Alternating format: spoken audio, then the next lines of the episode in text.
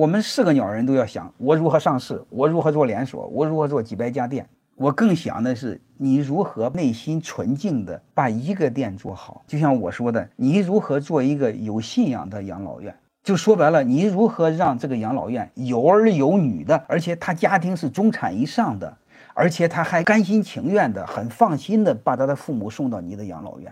你的养老院，我去一趟，我就想去你的养老。我有儿有女，还去你那养老。就是你的养老院可不可以安放灵魂？你只要做到这样的养老院，你根本就不愁挣钱。你比如，我想准备三五百万养老，我可以都放到养老院里，用多少花多少，剩下的你给我儿子，不够了给我儿子要。你还缺钱吗？那是不缺钱的。焦点不要放在名利，放在钱上，就是内心纯净下来，为做事儿而做事儿。只要做的不是缺德的事儿，这个事儿一定长久。这个事儿不挣钱都难。欢迎各位同学的收听，可以联系助理加入马老师学习交流群：幺八九六三四五八四八零。